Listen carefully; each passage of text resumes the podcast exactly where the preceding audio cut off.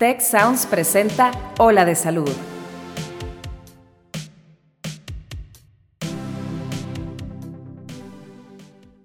La alimentación basada en plantas, más que una dieta, se ha convertido en un estilo de vida y aquí te contamos los beneficios que aporta a la salud. Yo soy Mauricio Torres y aquí comienza tu ruta de bienestar. La realidad es, Mau, que cualquier tipo de nutrición, si mejoras la calidad, no importa si es keto, low carb, si tú mejoras la calidad, reduces el contenido calórico, vas a perder peso, vas a perder grasa y te vas a sentir mejor.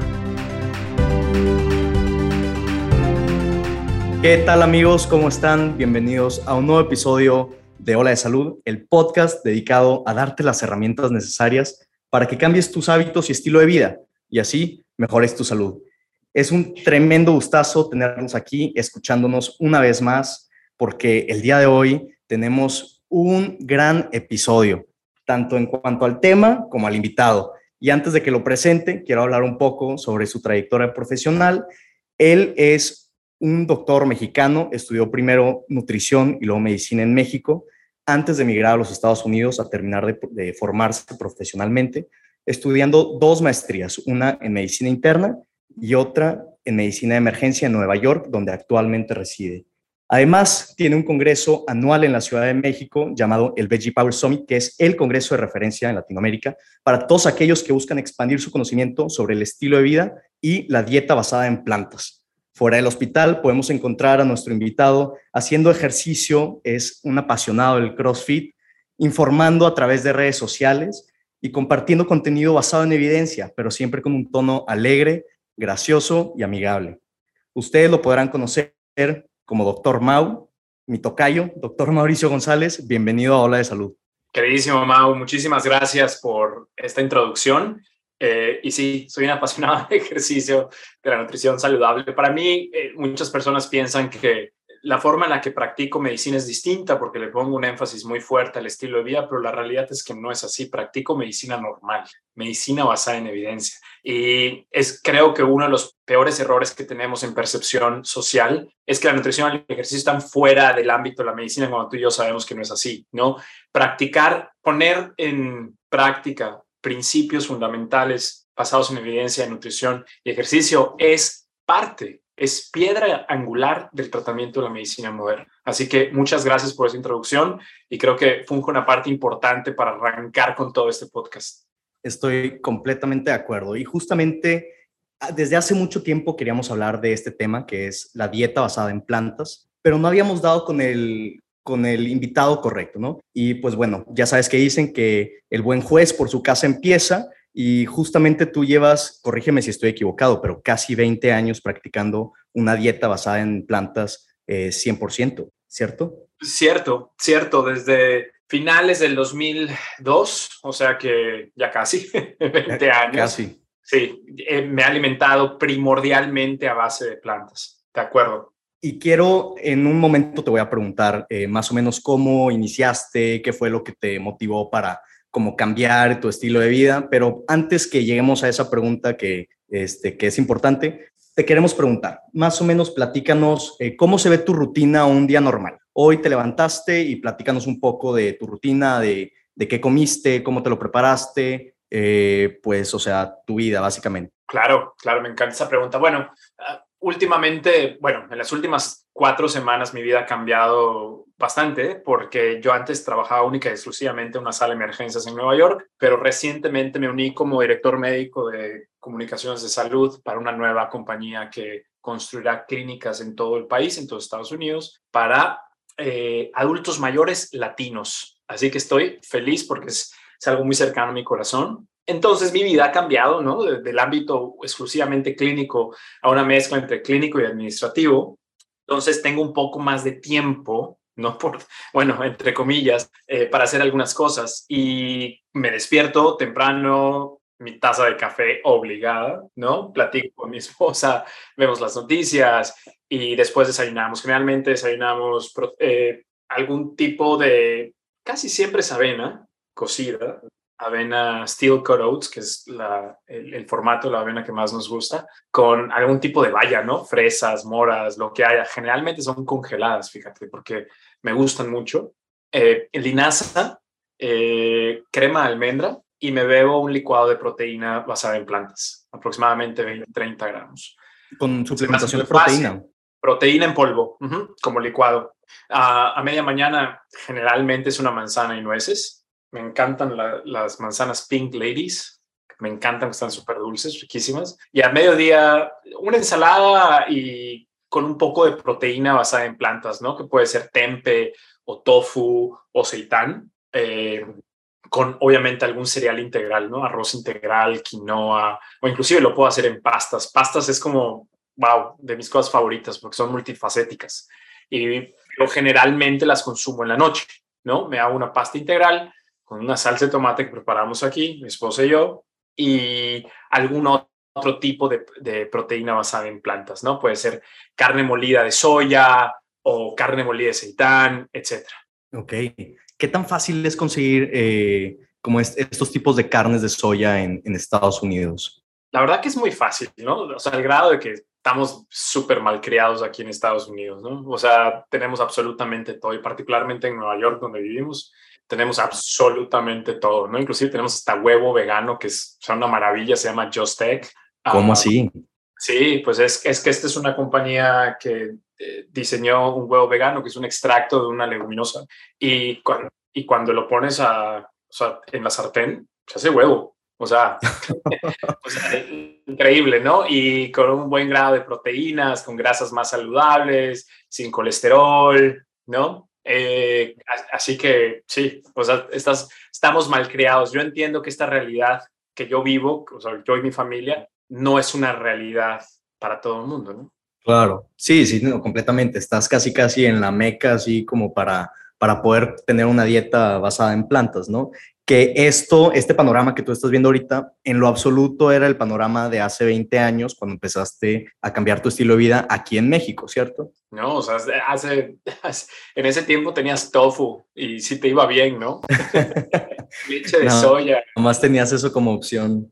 Eh, el otro día estaba leyendo un tweet de, del, del doctor Guillermo, ¿no? El rector de Tech Salud, que decía, bueno, llevo un restaurante y dice, que hay leche de vaca, de soya, almendra, de, de avena, y me dice, ¿cuál escojo? ¿No? O sea, esto es una realidad en 2022, pero, o sea, hace 20 años cuando comenzamos había leche de soya y párale de contar, ¿no?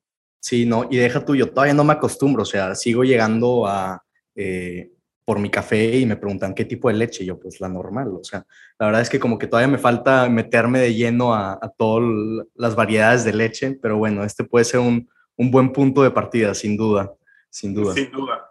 Oye, eh, doctor Mau, entonces, ahora sí, platícanos más o menos si, o sea, qué fue lo que te motivó a intentar este estilo de vida que era algo completamente inédito, eh, nadie había, eh, pues digo, ¿tú conocías a gente que ya lo practicaba en México cuando tú empezaste?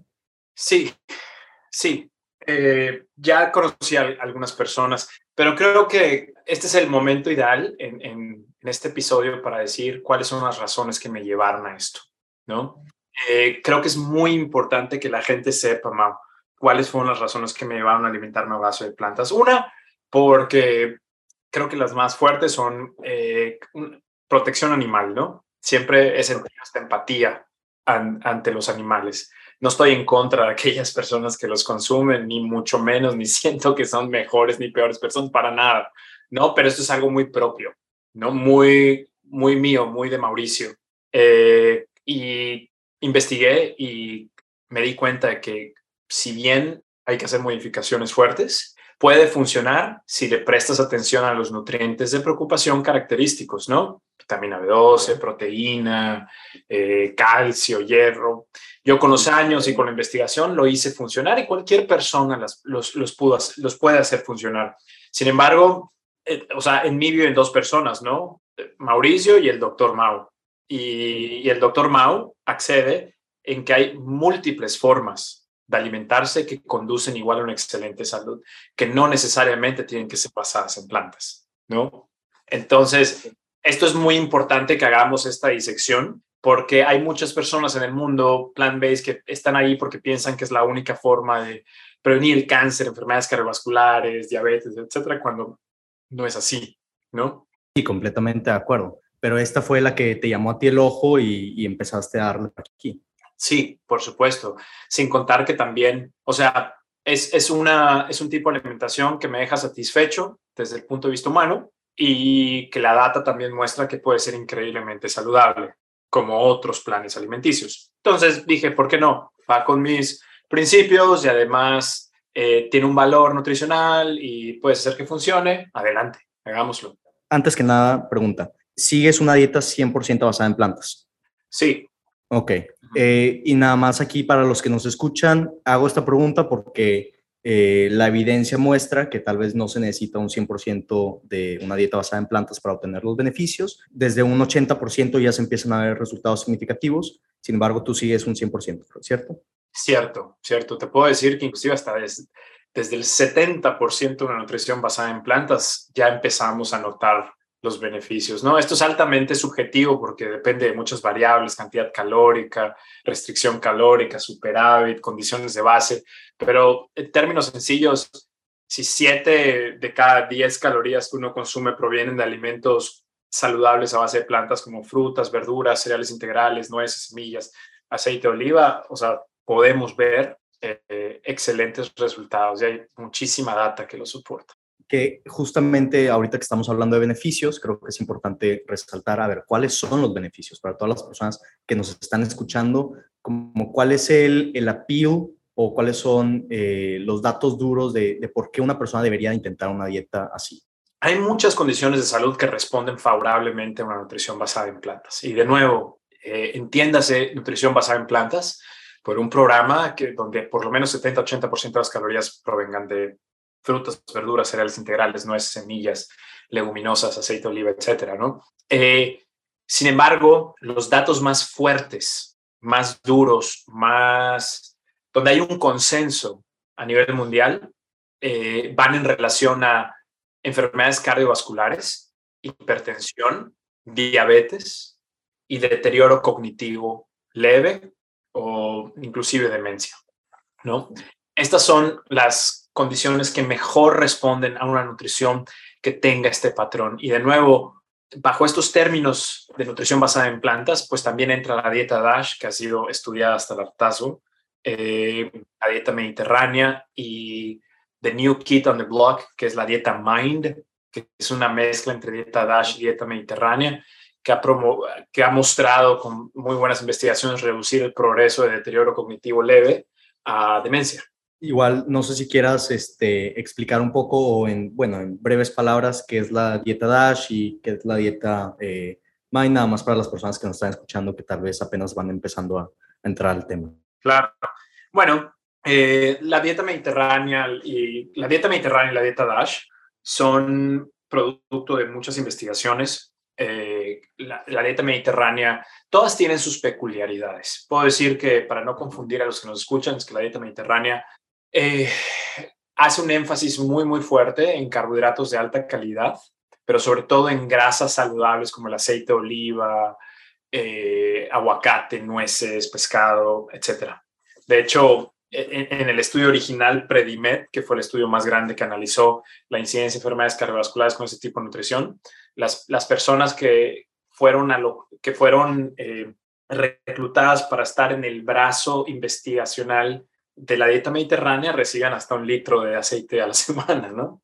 O sea, sí, aceite de oliva, ¿no? Entonces, bueno, e, es, eh, es, pone mucho énfasis en pescado, aceite de oliva, nueces y, y pollo, etcétera, ¿no?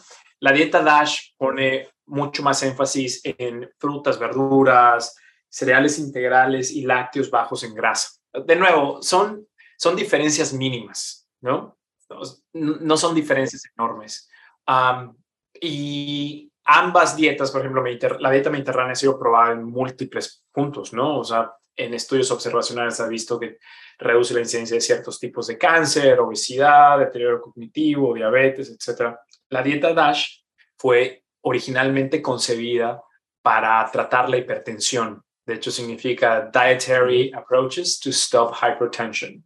Eh, y, y tiene un, tiene, hace un énfasis muy fuerte en alimentos que son ricos en potasio, magnesio, calcio y bajos en sodio. Completamente de acuerdo. Entonces, ya habiendo visto las diferentes eh, como tipos de dietas, sabes que una disculpa, te voy a tener que hacer una pregunta más al respecto, nada más para quitarnos del de ediciones, que todos estemos en la misma página, ¿verdad? Ya hablamos un poco de dietas, ahora las personas te están preguntando cuál es la diferencia entre una dieta basada en plantas y vegetarianismo o veganismo. Eh, no sé si también podamos indagar un poco en eso. Claro, claro, y es, y es muy sencillo, ¿no? Las dietas basadas en plantas son un espectro, ¿no? Eh, la dieta DASH mediterránea podría ser concebida como una dieta basada en plantas porque un gran porcentaje de sus calorías vienen de plantas, ¿no? Entonces es basada o centrada en plantas o predominantemente basada en plantas. La, la semántica varía mucho y todavía no hay un consenso internacional de lo que significa una dieta basada en plantas, ¿no? Una dieta vegana es una dieta exclusivamente vegetal que que excluye absolutamente todos los alimentos de origen animal, incluidas la miel, ¿no? Porque proviene de las abejas.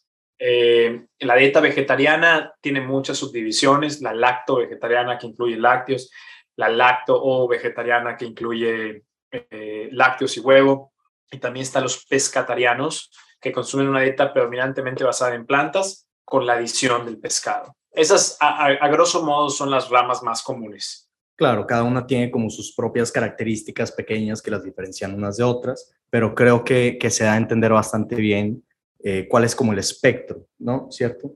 La otra pregunta aquí es, bueno, no tanto pregunta más como aclaración, que el veganismo tiende a tener como una característica ética, que no solo eh, está basado en el aporte nutricional de la dieta, sino como también en el estilo de vida. Hay ciertas personas que incluso no usan cierto tipo de ropa porque proviene de, un animal. Entonces, no únicamente eh, está basado en el aporte nutricional de la dieta, sino todo un estilo de vida que envuelve a lo que es ser vegano.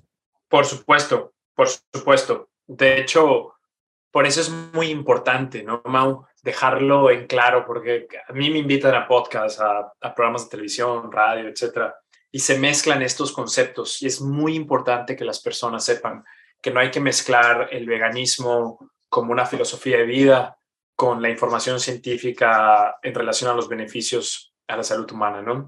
O sea, hay, que como, de alguna manera, hacer una disección de ambos campos. Y las dietas basadas en plantas pueden ser increíblemente saludables aún sin llegar al veganismo, ¿no? Y el veganismo bien aplicado también puede ser sumamente saludable. O sea, varias verdades pueden coexistir pero no necesariamente tienen que estar mezcladas. Completamente de acuerdo. Y esto igual nos puede ayudar como a razonar en el sentido de, bueno, la dieta mediterránea también podemos comer pescado, no es 100% una dieta basada en plantas, pero tenemos los beneficios porque estamos aumentando el aporte nutricional que viene de las plantas y no solo de, de los animales. Doctor Mau, más o menos cuánto tiempo eh, tardaste tú en empezar a ver los beneficios de la dieta una vez que la iniciaste hace casi 20 años? Bueno, mi caso está muy sesgado, Mau, porque... ¿Por qué? Porque bueno, ya lo contaré en mi próximo libro. Digo, no quiero hacer anuncio, pero bueno, ya voy a sacar mi libro. Pero mi vida fue distinta porque cuando yo comencé tenía eh, poco más de 20 años, creo. Y yo fumaba, bebía, estaba de fiesta, así, la vida desorganizada al 100%, ¿no?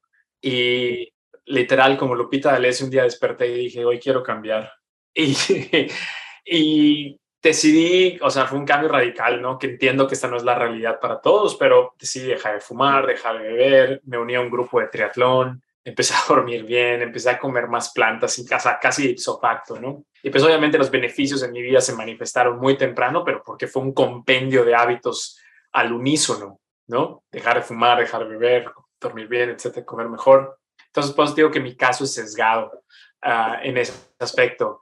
Pero lo más difícil, sin lugar a dudas, fue la cuestión social, ¿no? Somos seres sociales y pues todos tus amigos quieren ir a cenar tacos y carnes y etcétera. Y al principio pues yo iba con ellos, obviamente, y, me hacía mis, eh, ahí hacía mis versiones basadas en plantas, ¿no? Jamás dejé esa parte social y qué bueno que no lo dejé porque no es necesario, ¿no?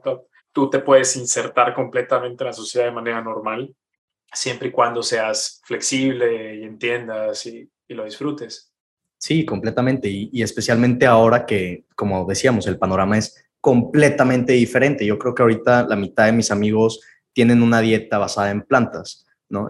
yo era el, raro que, no había como adentrado en, este mundo hace un par de años. Eh, pero qué bueno que nos dices. Habiendo dicho eso, yo sé que tu caso es un poco eh, sesgado, pero normalmente, ¿qué dice la evidencia, qué dicen los estudios de más o menos cuándo pueden empezar a ver resultados? Una persona que no cambió por completo su estilo de vida y atacó así como de todos los frentes como, como tú, doctor Mau. Claro, claro. No, bueno, es que esa es una excelente pregunta. Muchas, hay un debate enorme y seguro tú, porque estás bien joven, seguro lo, lo sientes en, en en redes sociales, ¿no? De que esta dieta es mejor y esto es mejor. La realidad es, Mau, que cualquier tipo de nutrición, si mejoras la calidad, no importa si es keto, low carb, plant-based, it doesn't really matter. Si tú mejoras la calidad, reduces el contenido calórico, vas a perder peso, vas a perder grasa y te vas a sentir mejor, ¿no? Entonces, hay muchos componentes de ver resultados, ¿no? O sea, ese concepto de ver resultados es un componente muy variable y me gusta como que prestarle mucha atención. En el momento que tú empieces a comer una dieta más rica en plantas, desde, o sea, desde el day one, desde el día uno ya vas a ver resultados porque tenemos evidencia de que mejora tu presión, la reactividad vascular, o sea, hay múltiples beneficios, ¿no?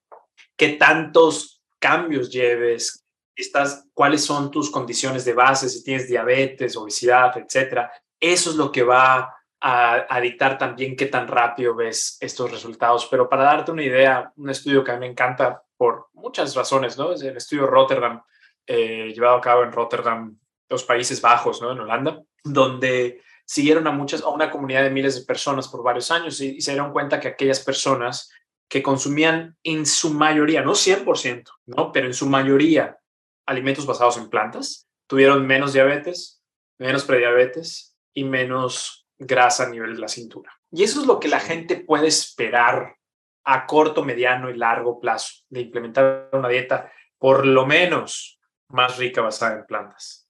Claro, y digo, los estudios son muy contundentes, la evidencia y el data es, es, consistente, o sea, eh, hay menor riesgo a largo plazo de desarrollar diabetes, hay menores eh, eventos coronarios, incluso una disminución en la mortalidad. Entonces, están muy claros los beneficios de adoptar una dieta basada en plantas, independientemente del porcentaje. Habíamos dicho 70-80.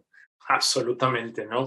Otra cosa que pasa y pasa en redes y sobre todo en gente joven, ¿no? Eh, porque obviamente en gente joven no porque sean malos o malas, sino porque consumen más tiempo, más información de redes sociales, es que este se vuelve un espacio tan bonito, ¿no? De, de cambio, de nutrición, de inspiración, que tienda a irse hacia el extremo, ¿no? Que lo cura todo.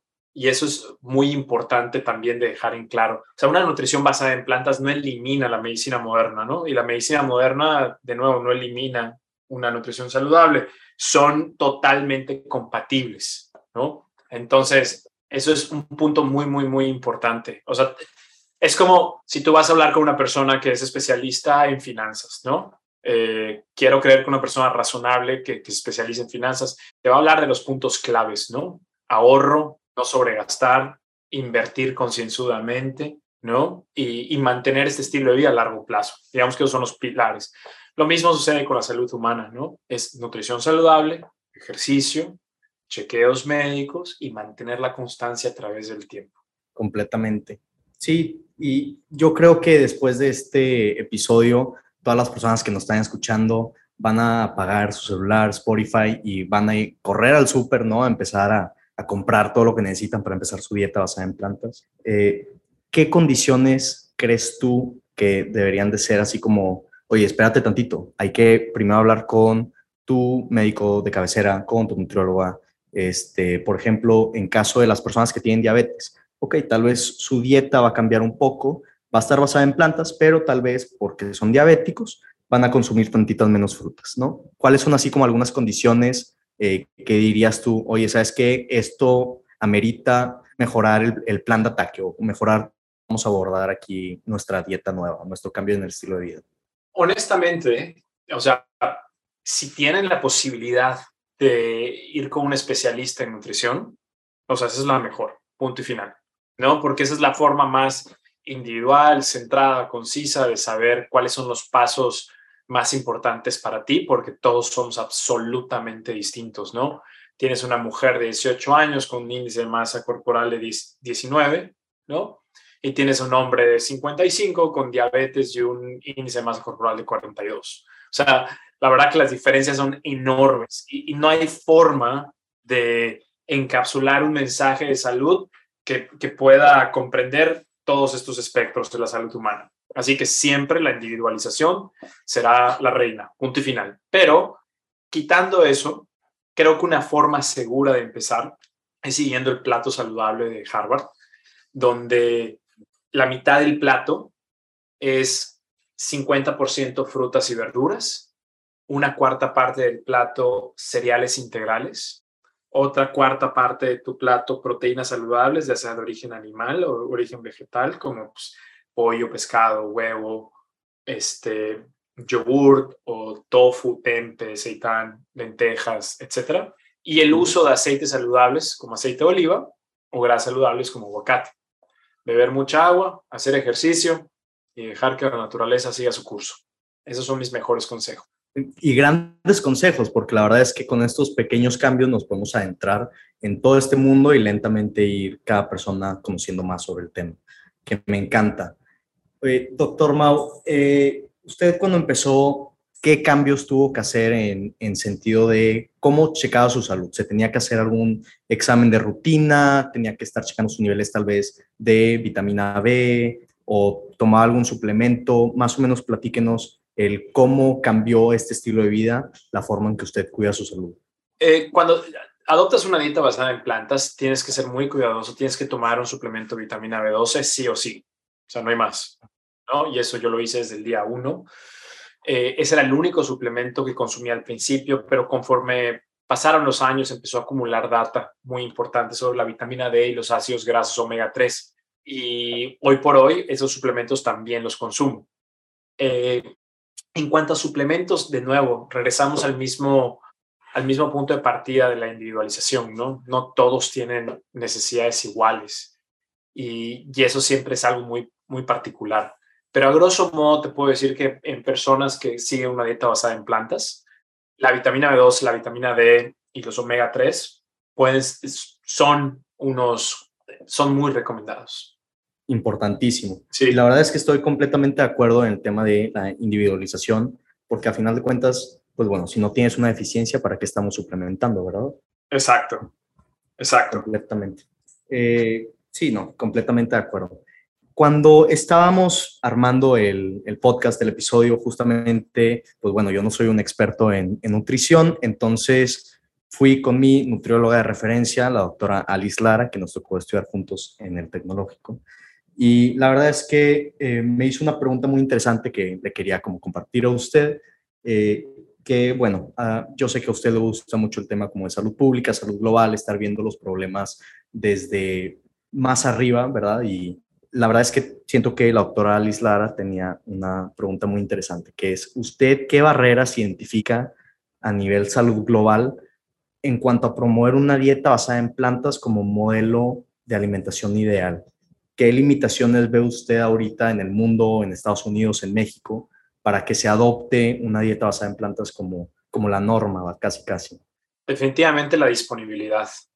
La disponibilidad de alimentos frescos, saludables. No todo el mundo tiene acceso a aceite de oliva. Eh, las proteínas vegetales, las proteínas sí importan, importan mucho. Esa es la realidad, ¿no? Y si la persona culturalmente no le gusta comer tofu, no le gusta comer seitán, no le gusta comer eh, tempe, no lo saben cocinar.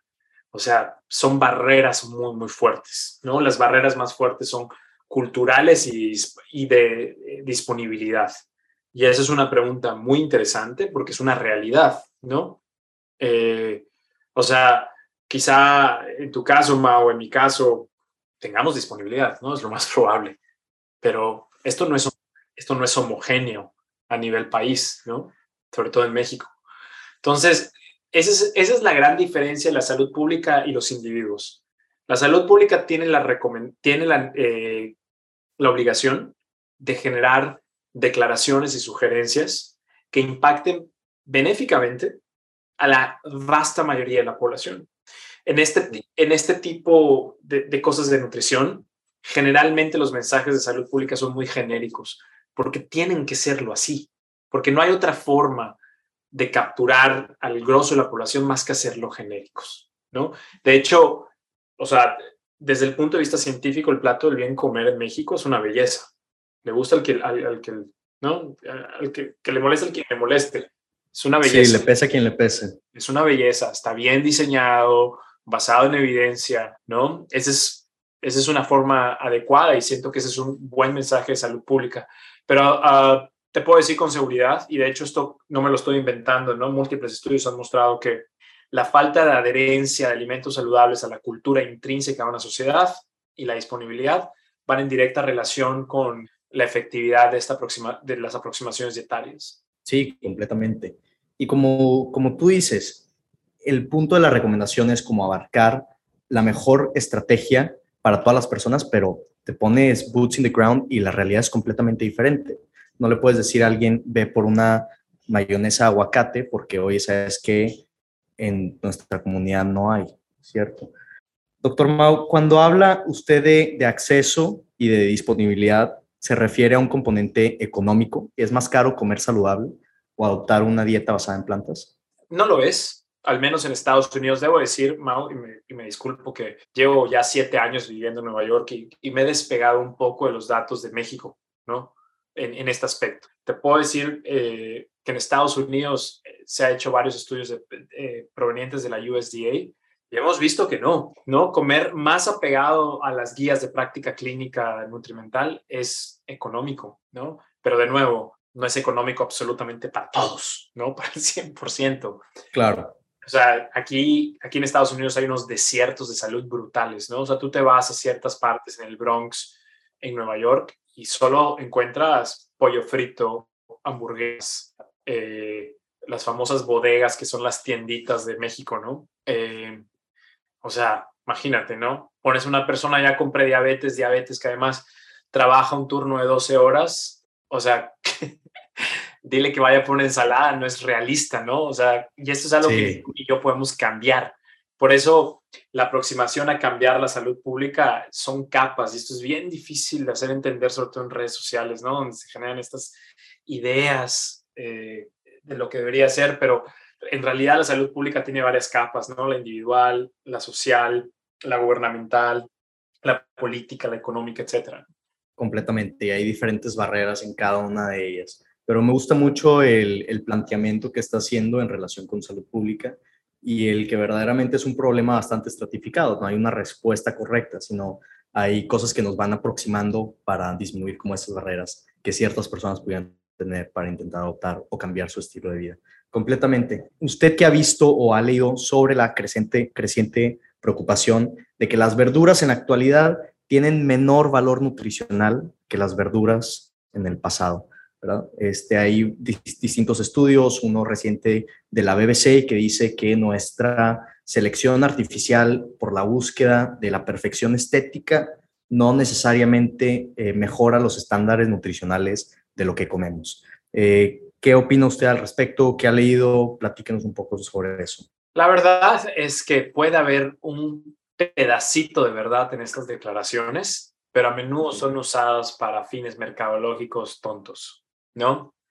Eh, o sea, e, esta declaración yo la he escuchado para personas que dicen como no vas a llegar a tus niveles de nutrientes normales, necesitas tomarte este suplemento o este otro.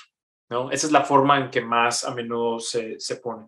Definitivamente hay un problema de erosión del suelo que es importante y por eso, digo, y esto es totalmente en contra de, de lo popular, ¿no? Pero aquí es donde los alimentos genéticamente modificados van a fungir un papel enorme para solventar todos estos problemas, ¿no?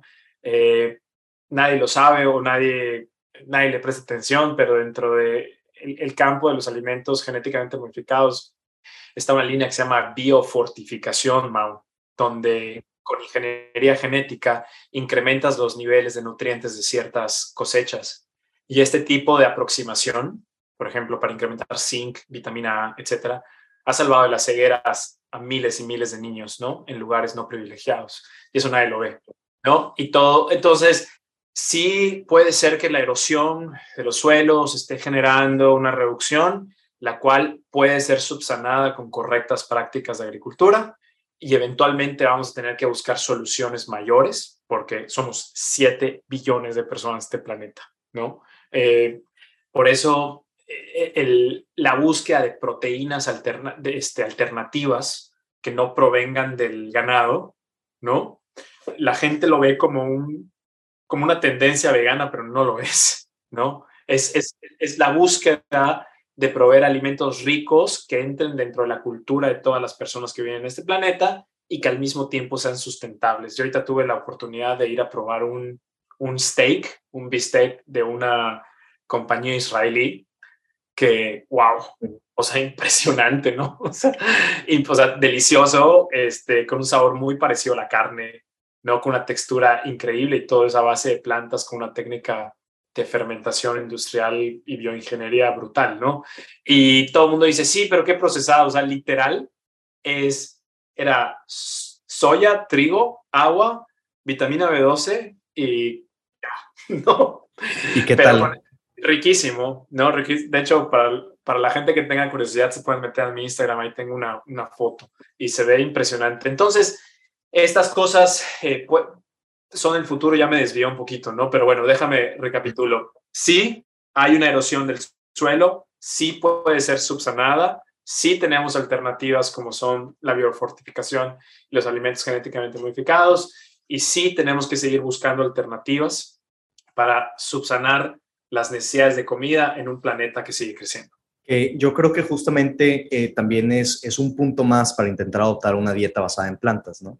Que además de eh, los beneficios a nuestra salud, también desde un punto de vista de sustentabilidad, la cantidad de agua que nos vamos a estar ahorrando en desarrollar, por tu esta carne que, que comiste de la empresa israelí, ¿cuánta agua no se ahorró en crecer una vaca y servírtela enfrente de ti, ¿cierto? Entonces, desde un punto de vista de, eh, o sea, sí, cuidamos al planeta, yo creo que también un punto extra ahí para, para una dieta basada en plantas. Completamente de acuerdo. Doctor Mau, palabras finales para todas las personas que nos escuchan el día de hoy. ¿Con qué mensaje se deberían de quedar de parte de usted? No, pues agradecerles. Muchísimas gracias por la invitación. Me encanta hablar sobre todo en medios académicos, ¿no? Y ya les estaré visitando en noviembre, ahí te, pasaré el chisme de cuándo voy a estar allá con ustedes. Uy, perfecto. Claro. ¿Quieres este, decir unas últimas palabras sobre el Veggie Power Summit o ya en este caso que también lo comentamos, eh, tu siguiente libro? Claro, bueno, decirles que el Veggie Power Summit es el seminario, es uno de los seminarios más importantes en Latinoamérica que tratan de llevar al público en general las bases científicas y prácticas de una nutrición basada en plantas y te enseña cómo hacerlo, ¿no? Con, con información de punta, ¿no? Con información actualizada. Generalmente lo hacemos año con año. Este año por cuestiones logísticas no se pudo, pero seguro en el 2023 lo vamos a hacer. Nos falta, eh, nos falta aclarar qué día, en qué ciudad y qué formato tendrá, pero seguro vendrá pronto. Y pues bueno, sobre mi libro, muy probable que en marzo del 2023 ya esté a la venta. También les mantendré al tanto.